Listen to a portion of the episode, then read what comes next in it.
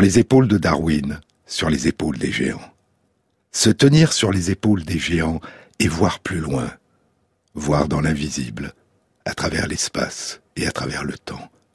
Pouvoir s'évader du présent et remonter le temps à contre-courant. Tenter de découvrir des éclats de mondes disparus, des vestiges des temps qui nous précèdent et qui nous ont donné naissance. Cette très longue histoire dont l'origine se perd dans la nuit des temps et dont nous sommes aujourd'hui les héritiers. Nous sommes faits de l'empreinte de ce qui a disparu, de celles et de ceux qui ont disparu, de ce qui demeure en nous et autour de nous, de celles et de ceux qui nous ont précédés. Et nous ne pouvons que tenter de déchiffrer, de reconstituer, de réinventer à partir de quelques vestiges qu'ils nous ont laissés, ce qu'ils ont pu vivre, ressentir, penser, rêver, imaginer. C'est à une quinzaine de kilomètres de la côte de la Méditerranée, au-dessus d'une vallée où coulait une rivière. Il y avait dans cette vallée en ce temps-là des chênes et des pistachiers. C'était une forêt claire où vivaient des gazelles, des lièvres, des tortues et où poussait du blé et de l'orge sauvage. C'est entre la mer Méditerranée à l'ouest et le lac de Tibériade à l'est, en Galilée, au nord d'Israël. Sur le versant d'une falaise de roches rouges, à 150 mètres de hauteur, au-dessus d'un wadi, un wed, une vallée qui se remplit d'eau à la saison des pluies, le wadi Rilazon, la vallée de l'escargot. C'est l'ouverture d'une grotte, la grotte Rilazon Tartite. Et à l'intérieur de la grotte, sur une petite surface de 30 mètres carrés, il y a des traces d'une ancienne présence humaine.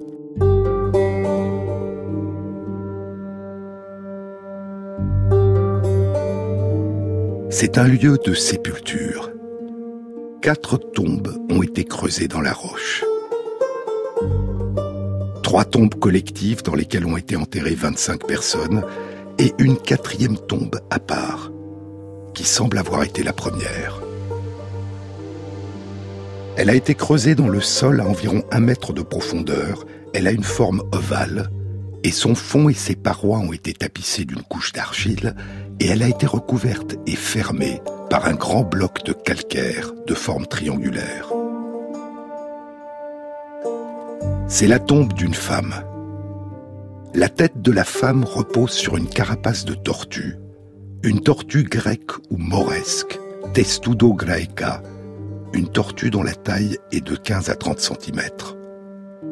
Le corps de la femme est entouré de plus de 70 carapaces de tortue, disposées autour d'elle de façon symétrique. Il y a aussi dans sa tombe des os d'une aile d'aigle royal, des os du bassin d'un léopard, une corne de gazelle, deux crânes de martre, une patte de sanglier et des outils de silex, des outils d'eau et des coquillages marins. La tombe date d'une période comprise entre il y a 12 400 ans et il y a 12 000 ans. La femme est petite, 1m50, et elle a environ 45 ans. Sa colonne vertébrale présente une malformation qui devait la faire boiter. Et en plus des vestiges d'aigle royal, de léopard, de gazelle, de martre et de sanglier, il y a dans sa tombe les vestiges d'un pied humain. Quelle était la raison de cette étrange présence? Ce pied avait-il été déposé pour permettre à la femme qui boitait de son vivant de marcher correctement durant son voyage dans l'au-delà?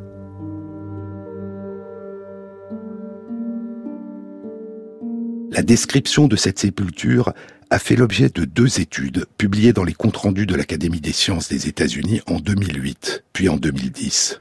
L'étude avait été réalisée par Léoré Grossman de l'Institut d'archéologie de l'Université hébraïque de Jérusalem et du département de physique des systèmes complexes de l'Institut Weizmann à Rehovot en Israël et par Nathalie Monroe du département d'anthropologie de l'Université du Connecticut aux États-Unis. Les chercheuses pensent que cette femme, dont la sépulture suggère qu'elle devait avoir un statut et un rôle très important, était peut-être une chamane, en contact avec le monde de la nature avec le monde des esprits. Il n'y a pas de traces d'habitation ni d'occupation permanente dans cette grotte. Mais à côté de la tombe de la femme, il y a une fosse peu profonde creusée dans la roche et à moitié fermée par une dalle de calcaire. Et à l'intérieur de cette fosse, il y a de nombreux ossements animaux, les os de trois aurochs, Bos primigenius, et de nombreux os de tortues. Et ces ossements portent des traces qui indiquent que ces aurochs et ces tortues ont été cuits et mangés. Les carapaces des tortues, dont certaines portent encore des traces du feu, ont été soigneusement préservées et placées dans la tombe de la femme. Ces vestiges suggèrent qu'un grand festin, qui aurait réuni et nourri une trentaine ou une quarantaine de personnes, a pu avoir lieu à l'occasion de la cérémonie funéraire pour cette femme. Et si c'est le cas, le site présente l'une des plus anciennes traces de l'existence de festins funéraires chez les chasseurs-cueilleurs natoufiens.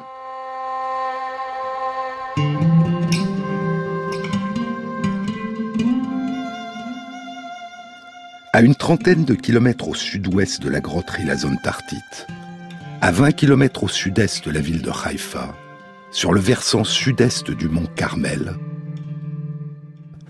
en haut d'une pente escarpée qui descend vers un wadi 50 mètres plus bas, il y a une grotte, la grotte Rakefet. Elle a été occupée par des chasseurs-cueilleurs natoufiens de façon intermittente durant deux millénaires, entre il y a 13 700 ans et il y a 11 700 ans. Et comme la grotte Rilazon Tartite, la grotte Rakefet a été utilisée comme lieu de sépulture. Trente tombes y ont été creusées. La plupart ne contiennent qu'un seul corps, mais certaines contiennent deux corps enterrés côte à côte. Au fond de certaines tombes, sous le corps des défunts, il y a une couche d'argile. Et sur cette couche d'argile sèche, il y a des empreintes de fleurs et de feuilles. L'argile était encore humide quand la forme des fleurs et des feuilles s'y est imprimée. Et parce que dans ces couches d'argile, il n'y a que des empreintes de plantes à fleurs, et qu'il n'y a aucune empreinte des corps, ni des ossements animaux, ni des très nombreux outils de pierre et d'os qui avaient été déposés dans ces tombes, les chercheurs ont conclu que les corps des défunts avaient été déposés sur un épais lit de plantes en fleurs, qui recouvrait complètement le fond des tombes. Les plantes à fleurs dont l'empreinte est encore identifiable étaient de la sauge et de la menthe.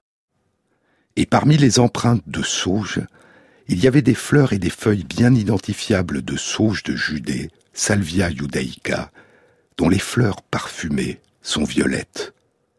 La sauge de Judée fleurit entre avril et juillet, ce qui suggère que les inhumations auraient eu lieu à cette période, après le début du printemps et avant la fin de l'été.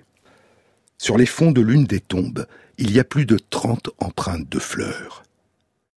Dans plusieurs tombes, il y a aussi un très grand nombre de phytolithes, des microfossiles cristallisés de plantes à fleurs. Et il y a aussi des phytolithes, mais en moins grand nombre, sur le sol de la grotte et sur le sol de l'entrée de la grotte, mais il n'y a aucune empreinte de fleurs sur le sol, ailleurs que dans les tombes.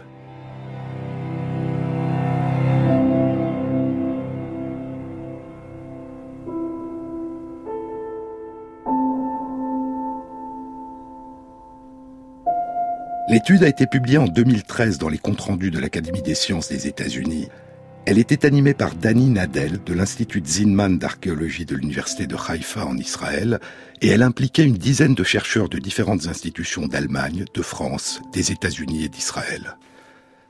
Les datations carbone 14 des vestiges de deux des personnes enterrées dans ces tombes tapissées de fleurs indiquent que l'une vivait entre il y a 13 700 ans et il y a 13 000 ans, et l'autre entre il y a 12 500 ans et il y a 11 700 ans.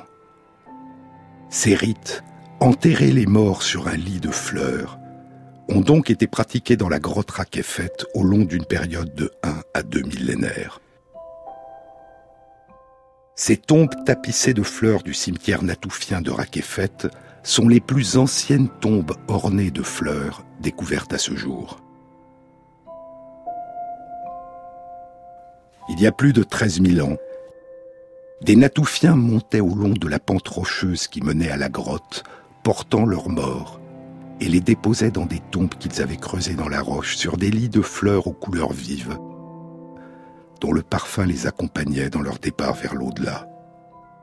Et ainsi, Parmi les rites funéraires que les Natoufiens réservaient à leurs morts dans les cavernes dont ils avaient fait leur cimetière, il y avait ces lits funéraires fleuris dont témoignent les vestiges de la grotte Rakefet, et les festins funéraires dont témoignent les vestiges de la grotte Rilazon Tartit.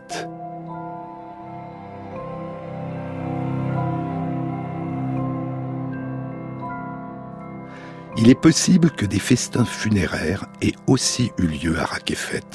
C'est ce que suggérait une autre étude animée par Danny Nadel et publiée la même année 2013 dans le Journal of Archaeological Anthropology. Les chercheurs avaient découvert dans les tombes des ossements d'animaux, des os de gazelles de montagne, de daims persans, de chèvres sauvages, de sangliers, de renards roux, de fouines, de lièvres du Cap, d'orvets géants des Balkans, un saurien qui peut atteindre un mètre vingt de long, de tortues grecques et d'oiseaux, des perdrix choucards et des faucons. Ces os avaient été cuits et découpés, les animaux avaient été préparés pour être consommés.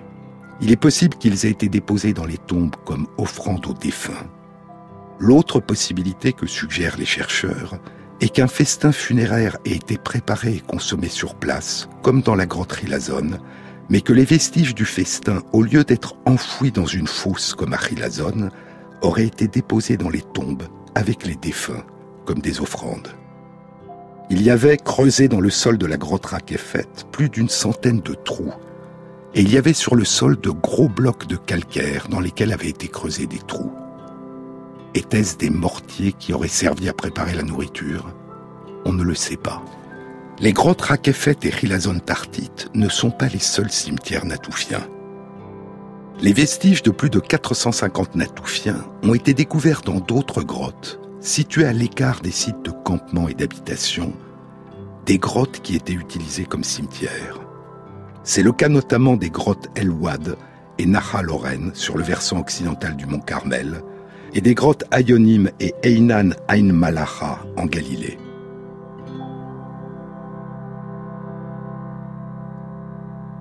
Dans chacune de ces grottes, il y a plusieurs dizaines de tombes rassemblées sur une surface réduite. Et la présence des vivants dans ces lieux semble avoir été réservée aux célébrations des rites de séparation entre les vivants et les morts.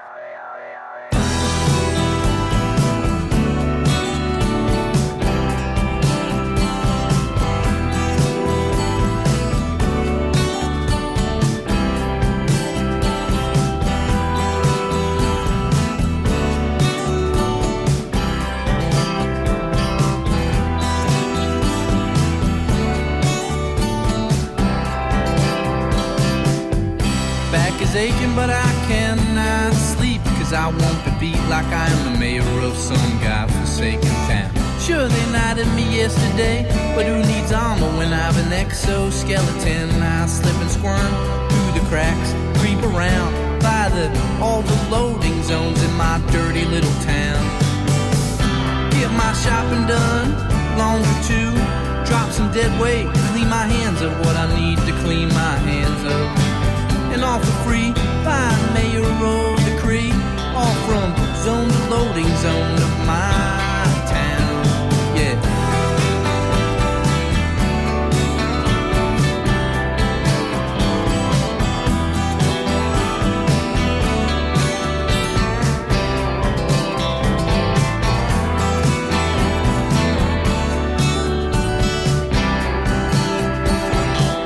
Three grumpy girls in a dying daddy, but oh so the way they crave. How beautiful to take a bite out of the world. I wanna rip the world a new one. It just crawls out of my mouth anymore. You can hate on it, or you can hug it. You can get all mushy and lovey-dovey. It's all the same when I'm out there driving around, all from zone to loading zone of my beautiful town. I park free. One stop shop life for the quick fix before you get a ticket. That's the way I live my life.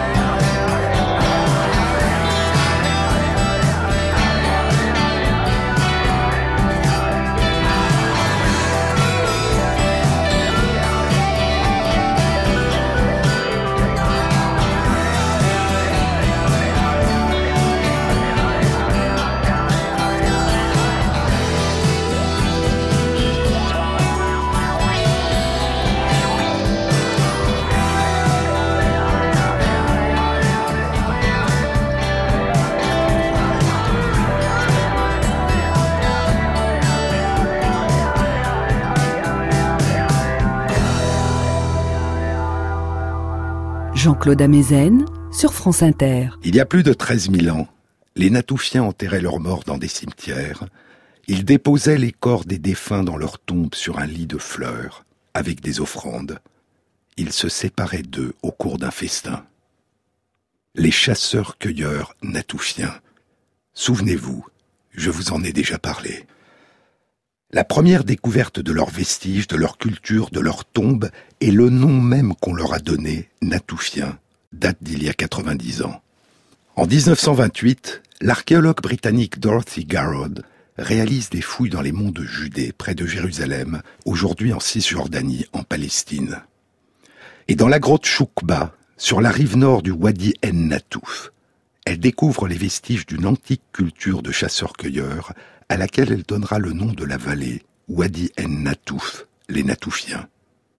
Un an plus tard, en 1929, au nord d'Israël, au sud de la ville de Haïfa, sur le versant occidental du mont Carmel, au-dessus de la vallée de Nahal Meharot, Wadi El Mougara, qui ouvre sur les côtes de la Méditerranée à 5 km à l'ouest, Dorothy Garrod découvre et fouille entre 1929 et 1935 la grotte Mougaret El Wad, qui signifie la grotte dans la vallée, et les grottes Jamal, qui signifie le chameau, Eskoul, qui signifie les chevreaux, et Taboun, qui signifie le four.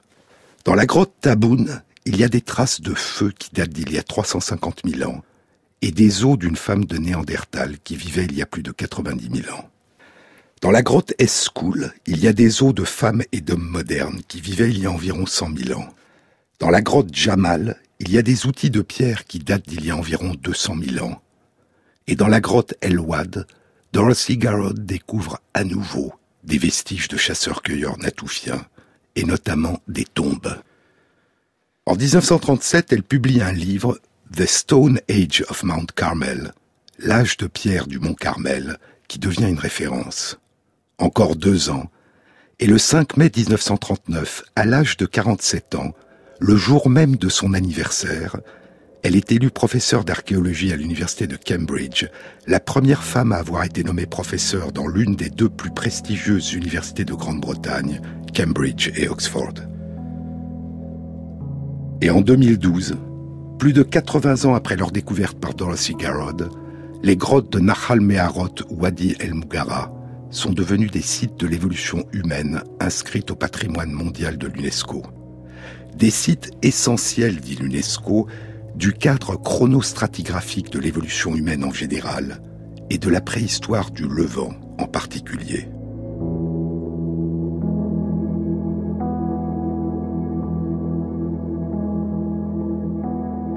Mais revenons aux chasseurs-cueilleurs natoufiens. Dorothy Garrod avait proposé qu'ils avaient été les précurseurs dans le Levant des premiers agriculteurs. Et sa découverte demeure l'une des contributions majeures à la compréhension de la préhistoire et des origines de l'agriculture. Les petites faucilles de silex en 2001 des Natoufiens, dira Dorothy Garrod, indiquent qu'ils récoltaient et consommaient des herbes sauvages dans les régions du croissant fertile, avant même les débuts de l'agriculture. À partir d'il y a 14 600 ans, et durant un millénaire, entre il y a 14 600 ans et il y a 13 600 ans, les populations de Natoufiens ont progressivement et profondément modifié leur mode de vie.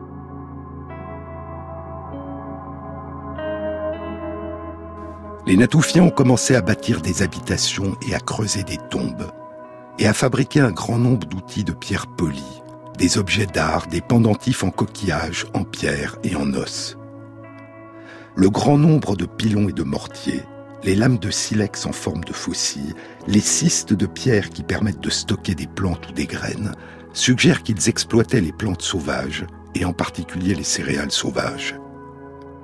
Et cette vie plus sédentaire dans des camps de base, où la récolte des plantes et des céréales sauvages leur permettait de demeurer plus longtemps et d'où ils partaient chasser les gazelles, cette vie plus sédentaire a permis, comme l'avait imaginé Dorothy Garrod, une évolution progressive vers la vie dans des villages et vers la culture des céréales qui a précédé leur domestication. Les Natoufiens n'ont pas été les premiers dans le monde à commencer longtemps avant les débuts de l'agriculture à récolter des céréales, à en broyer des grains pour en faire de la farine. Mais il constitue à ce jour un exemple exceptionnel d'une évolution progressive et continue dans une même région au long de 3-4 millénaires d'anciennes sociétés de chasseurs-cueilleurs vers des sociétés d'agriculteurs parmi les plus anciennes dans le monde.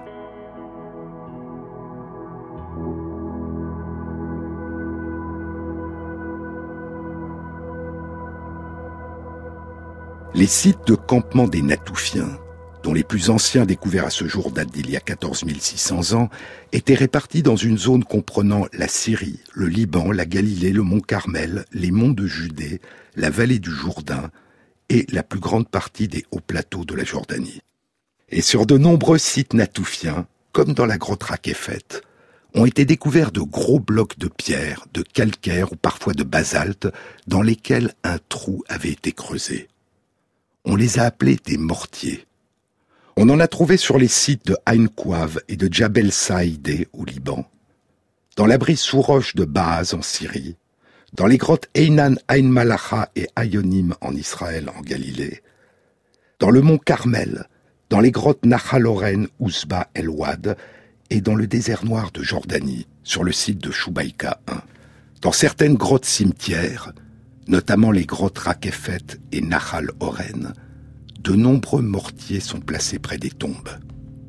Mais dans d'autres grottes cimetières, comme la grotte Rilazon Tartite plus au nord, il n'y a pas de mortiers.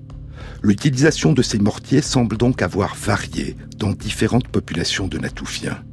Et dans une étude publiée en 2014 dans Current Anthropology, Danny Nadel et Danny Rosenberg présentaient une description exhaustive et détaillée de ces mortiers.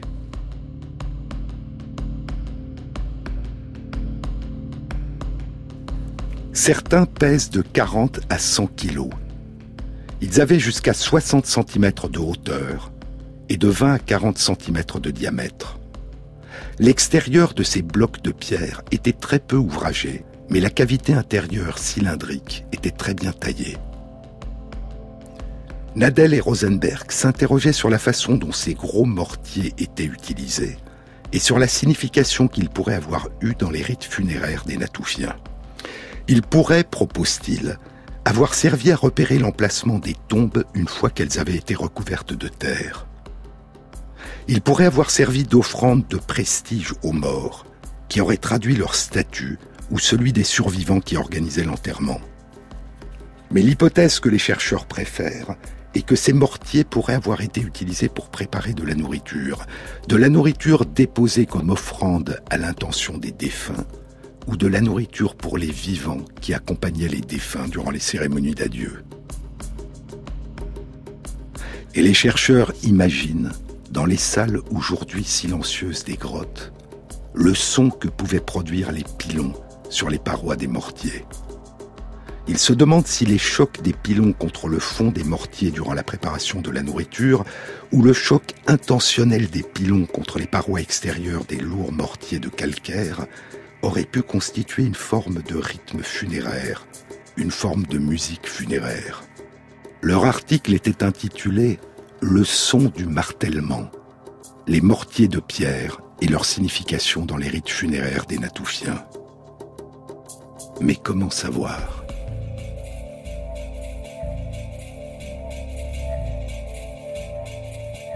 L'article était suivi par les commentaires de dix archéologues. Il y avait des commentaires positifs, louangeux. Il y avait des commentaires négatifs. Les archéologues racontent des histoires sur le passé, disait l'un des chercheurs, et c'est une bonne chose, car ce sont eux qui en savent le plus sur le passé. Mais c'est aussi le travail des archéologues de déterminer si ces histoires concernent des faits ou sont des fictions. Il y avait des commentaires positifs qui comportaient un appel à la prudence dans l'interprétation des données. Nous ne saurons probablement jamais, disait l'une des archéologues, quel rite funéraire était pratiqué pour commémorer les morts, en dehors de ce que peuvent nous apprendre les vestiges matériels présents sur les sites. Et dans la plupart de ces commentaires, il y avait une question qui revenait. Que pouvaient bien contenir ces mortiers? L'un des commentateurs était Brian Hayden, du département d'archéologie de l'université Simon Fraser en Colombie-Britannique, au Canada.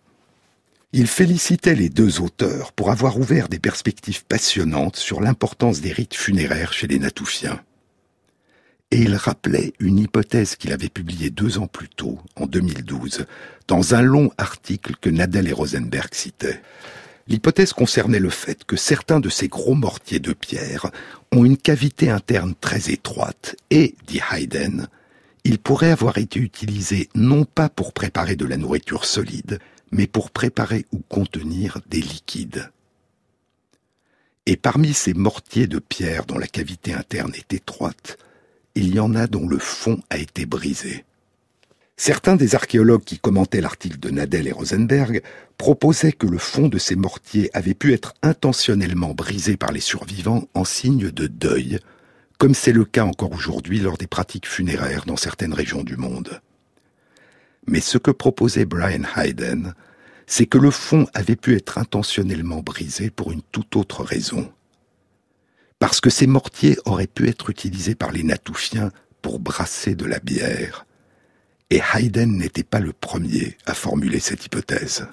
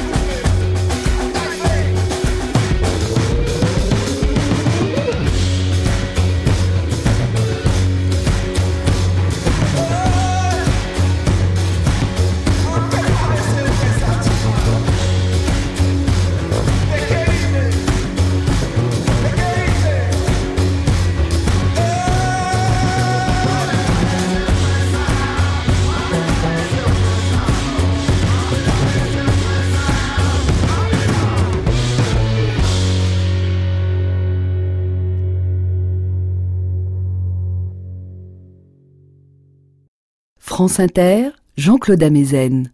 En octobre 1952, un article de l'archéologue et anthropologue américain Robert Braidwood de l'Université de Chicago est publié dans le magazine Scientific American.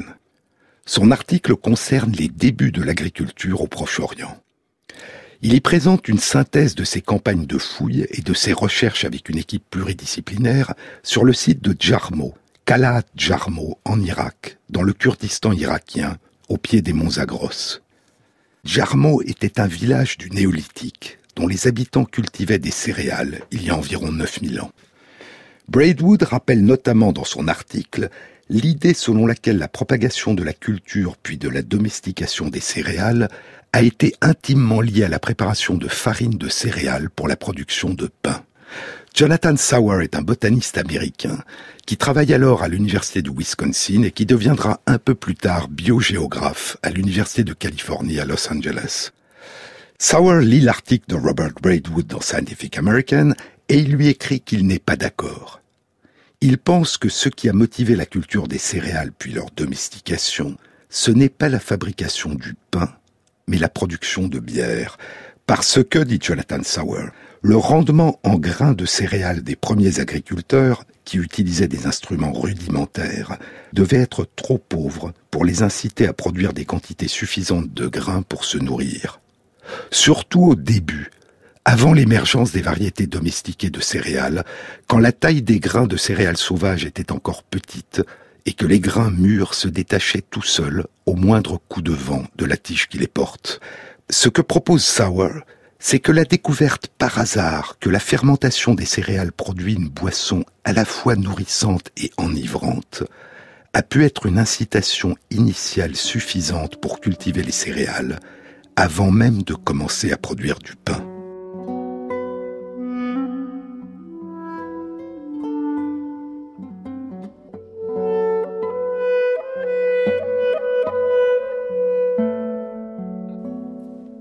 Robert Braidwood ne croit pas vraiment à cette hypothèse, mais c'est un esprit ouvert, intéressé par les approches et les discussions pluridisciplinaires. Il demande à la revue scientifique American Anthropologist d'organiser un débat autour de cette question. Je n'ai moi-même pas de réticence à l'égard de l'idée selon laquelle, comme le formule Sauer, c'est la soif et non pas la faim qui a pu être le stimulus à l'origine de la culture à petite échelle des céréales. Y a-t-il quelqu'un parmi nos collègues qui pense à des outils ou à des procédés impliqués soit dans la production de bière, soit dans la production de pain? Des outils dont on pourrait espérer qu'ils persisteraient parmi les vestiges archéologiques et qu'ils nous permettraient d'avancer dans la réponse à cette question la revue envoie la question de Braidwood à Jonathan Sauer et à sept autres chercheurs. Et il y a 65 ans, au mois d'octobre 1953, le débat, la question, les huit commentaires ou réponses et la conclusion de Braidwood sont publiés dans American Anthropologist. C'est un symposium, indique la revue. Et le titre, provocateur et réducteur par rapport à la question posée, est le suivant. Est-ce qu'il fut un temps où l'homme n'a vécu que de bière?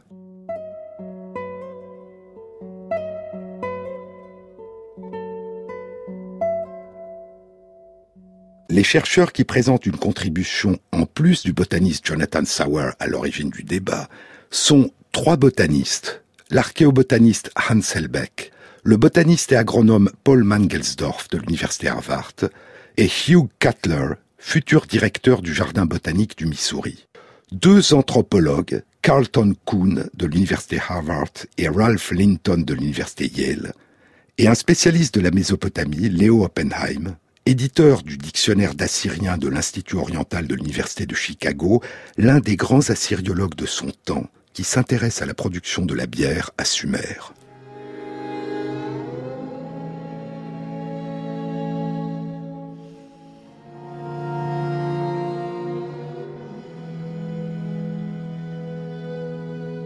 Onze ans plus tard, en 1964, c'est dans un livre composé en l'honneur du 60e anniversaire de Léo Benheim que Miguel Civil publiera une traduction de l'hymne à la déesse Ninkasi, la déesse sumérienne de la bière, dont les indications permettront en 1989 au brasseur de bière Fritz Maytak de brasser la bière Ninkasi et de la faire déguster comme en Mésopotamie, en la buvant à la paille à partir d'une jarre. Mais revenons à l'année 1953. Les botanistes Helbeck et Mangelsdorf ont examiné les grains de céréales découverts sur le site de Jarmo par Braidwood et ses collègues et ils n'ont observé aucun vestige de grains de céréales en train de germer, une étape préalable essentielle dans la fabrication de la bière. Et d'une façon générale, Helbeck est persuadé que la production de pain a précédé la fabrication de la bière. Mangelsdorf et les anthropologues Kuhn et Linton pensent que la première forme d'utilisation des grains de céréales, avant même toute production de pain ou de bière, a été sous forme de grains grillés, l'équivalent de pop-corn, et de gruau, une bouillie de céréales chauffées. Oppenheim, quant à lui, propose d'étudier minutieusement les tablettes d'argile mésopotamiennes à la recherche de mentions possibles concernant les origines de la fabrication du pain et de la bière. Braidwood conclut le débat en rappelant qu'il n'y a aucune trace de fabrication de bière sur le site de Jarmo. Et il propose, avec Mangelsdorf, Kuhn et Linton, que la première utilisation des grains de céréales comme aliment, à l'aube de l'agriculture, a dû se faire sous la forme de grains grillés, ou de gruau, de porridge, de bouillie de céréales chauffées. Vingt ans plus tard, en 1974, l'archéologue américain Richard McNeish, l'un des pionniers des recherches sur les origines de l'agriculture sur le continent américain, écrira Après toutes ces années de recherche sur la question de savoir comment et pourquoi l'agriculture a commencé, je ne vois pas de réponse définitive. Et douze ans plus tard, en 1986, L'archéologue Clint Flannery, un autre pionnier des recherches sur les origines de l'agriculture en Amérique, écrira Si vous me demandiez pourquoi l'agriculture a-t-elle commencé, je ne suis pas sûr de ce que je vous donnerai comme réponse. Mais dans ce qu'avait proposé Sauer, et dans le débat qu'avait organisé Braidwood pour en discuter, il y avait deux questions distinctes. L'une concernait les origines de l'agriculture, et l'autre concernait non pas tant les origines de l'agriculture en tant que telle, que le fait de savoir si la fabrication de la bière avait pu précéder la fabrication du pain.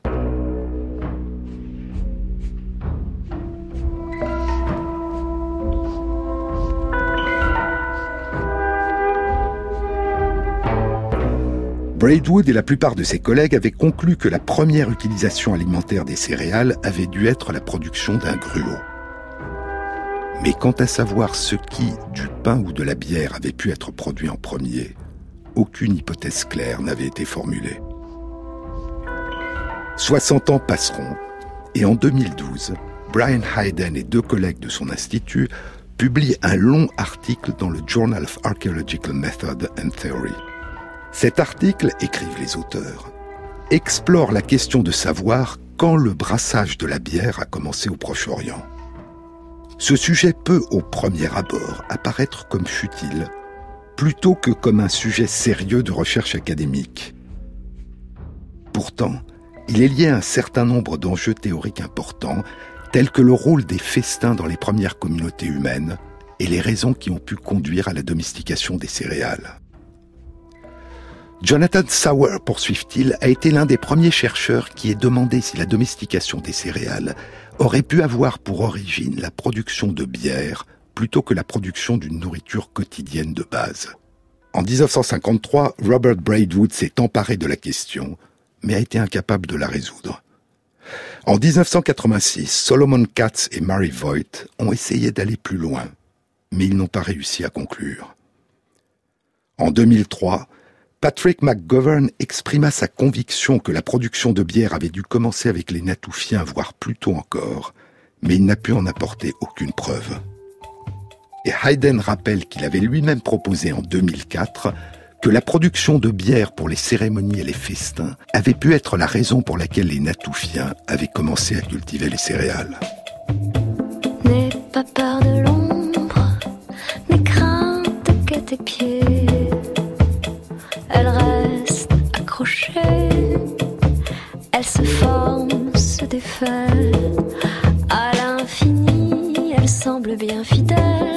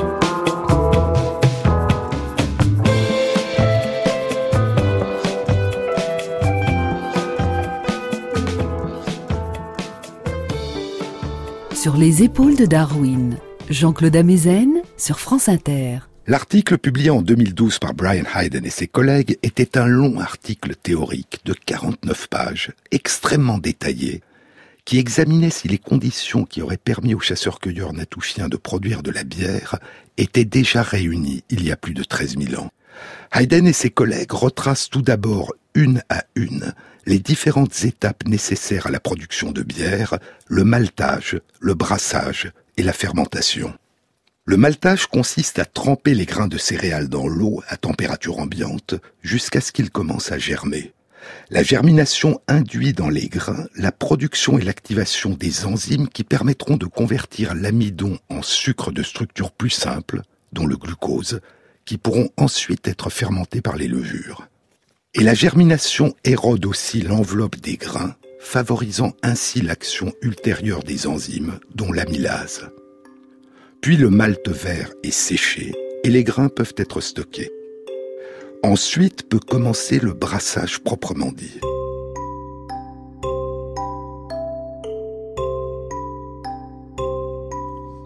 Le malt est écrasé puis chauffer de une demi-heure à quatre heures entre 65 et 70 degrés Celsius. La température optimale pour faciliter l'activation des enzymes qui convertissent l'amidon en sucre fermentable, une température de l'eau, disent les brasseurs, qui est celle à laquelle le visage du brasseur se reflète le mieux dans l'eau. Puis le produit du brassage, le mou, est refroidi à température ambiante. Alors commence la fermentation, idéalement dans un récipient fermé, étanche, ce qui favorisera en l'absence d'oxygène la transformation optimale par les levures du glucose en alcool et en gaz carbonique. Hayden et ses collègues suggèrent que la première étape, le maltage, a pu être favorisée à chaque fois que des cueilleurs ont par hasard récolté des grains de céréales déjà humides, qui avaient déjà germé. Elle a pu aussi être favorisée par la mastication de grains de céréales secs qui ajoutent de l'amylase présente dans la salive. Et la mastication des grains est une pratique qui est encore utilisée aujourd'hui dans la fabrication de certains sakés traditionnels au Japon et dans la fabrication de certaines bières traditionnelles, les bières de manioc, la bière kashiri au Brésil et la bière masata au Mozambique et les bières de maïs, les chichas en Amérique latine. La deuxième étape de production de la bière, le brassage, a pu elle aussi, disent les chercheurs, être découvert par hasard lors de la fabrication d'un gruau, d'une bouillie de céréales chauffée à partir d'un malt produit avec des grains qui avaient déjà germé ou qui avaient été en partie mastiqués. Et les premiers dépôts de levure qui ont provoqué les premières fermentations ont pu, elles aussi, se produire par hasard de différentes façons. Il suffit que la bouillie de malt chauffée n'ait pas été consommée tout de suite. Il suffit qu'on l'ait laissée de côté un certain temps avant de la mettre dans un récipient plus ou moins fermé. Il n'y a pas de levure présente sur les grains de céréales, mais certaines levures sont présentes dans l'air ambiant D'autres sont présentes sur les chênes et sur les coquilles des glands. Et si des récipients ou des outils en contact avec les glands de chêne étaient aussi utilisés pour traiter les bouillies de céréales, alors les levures pouvaient s'y installer. D'autres levures sont apportées par les drosophiles, les petites mouches du vinaigre. D'autres encore sont présentes en grande quantité sur la peau des fruits et dans le miel, qui pouvait avoir été mélangé au mou obtenu après la cuisson de la bouillie, préparée à partir de grains germés. Une fois que de la bière avait fermenté dans un récipient de bois ou de pierre, du levain, contenant non seulement un mélange de levures locales, mais aussi des bactéries lactiques du genre Lactobacillus, devait se déposer dans ces récipients où la bière avait été fermentée. Et ce levain pouvait être entretenu et utilisé comme levain chef pour initier une nouvelle fermentation. Aujourd'hui, des bières belges de type et d'appellation lambic, la gueuse, ou les bières sucrées, le faro, ou fruitées à la cerise, la crique, sont produites dans la vallée de la Zenne, dans le Pajottenland, dans les environs de Bruxelles. Elles sont fermentées non pas par la levure industrielle des brasseurs de bière, des boulangers, des viticulteurs Saccharomyces cerevisiae, mais par un mélange de nombreuses levures sauvages présentes dans l'environnement, dont les levures Brettanomyces bruxellensis ou Lambicus, qui se reproduisent dans les barriques de fermentation de bière des brasseurs de bière lambic de la région. À la différence des bières artisanales de l'Antiquité, elles sont fermentées en fût durant un à trois ans. Et ce sont des mélanges de bières à fermentation spontanée d'âges différents. En 2014, une étude publiée dans PLOS ONE a été réalisée sur des échantillons de bière lambic prélevé à intervalles réguliers tout au long de la durée de la fermentation, dans la brasserie traditionnelle Cantillon qui abrite le musée bruxellois de la Gueuse. L'étude était animée par Peter Van Damme du laboratoire de microbiologie de la faculté des sciences de l'université de Gand en Belgique.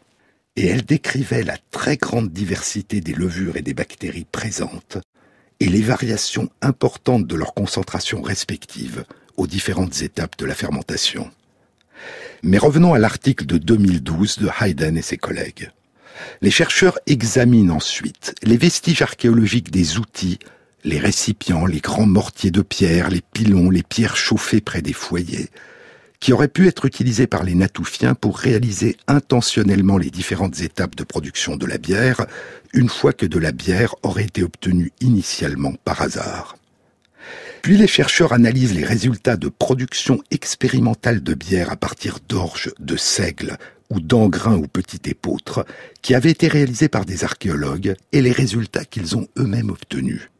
La bière produite de cette façon est sucrée, épaisse, emplie de grumeaux et son degré d'alcoolisation est faible, entre 1 et 2 degrés d'alcool. Hayden et ses collègues analysent les données archéologiques concernant l'utilisation des céréales par les Natouchiens et par les populations qui les ont précédées dans la région. Puis ils analysent les données archéologiques concernant ce qu'ils appellent les contextes sociaux appropriés à la consommation de bière, et notamment les vestiges de festins et les vestiges de festins sur les lieux funéraires.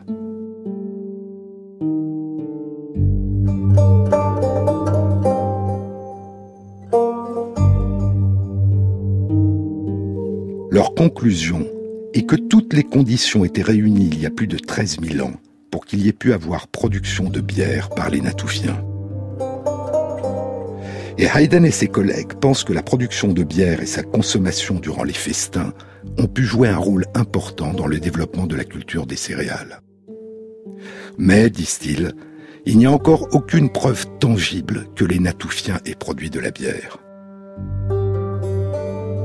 En anglais, une expression pour dire une preuve est a smoking gun, un pistolet encore fumant. Il n'y a toujours pas, disent Haydn et ses collègues, de cuves de brassage de bière fumante sur les sites natoufiens.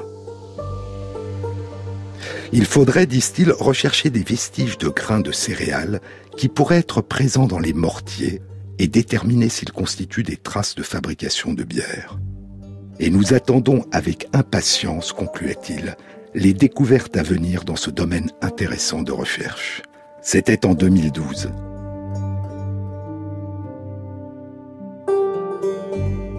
Les archéologues racontent des histoires sur le passé. Confronter ses intuitions à ce qui est visible, faire des prédictions, proposer des hypothèses testables et raconter.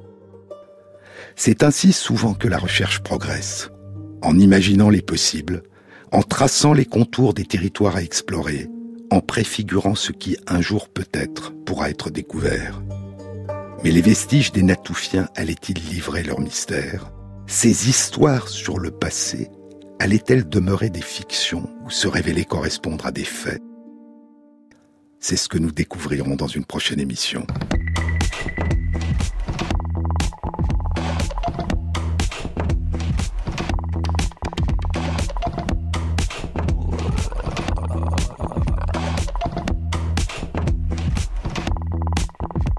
Cette émission a été réalisée par Stéphane Combe, avec à la prise de son Pierre Lemierre, au mixage Stéphane Boja et Jean-Baptiste Audibert pour le choix des chansons. Et merci à Christophe Magère qui intègre sur la page de l'émission, sur le site franceinter.fr, les références aux articles scientifiques et aux livres dont je vous ai parlé. Bon week-end à tous, à samedi prochain.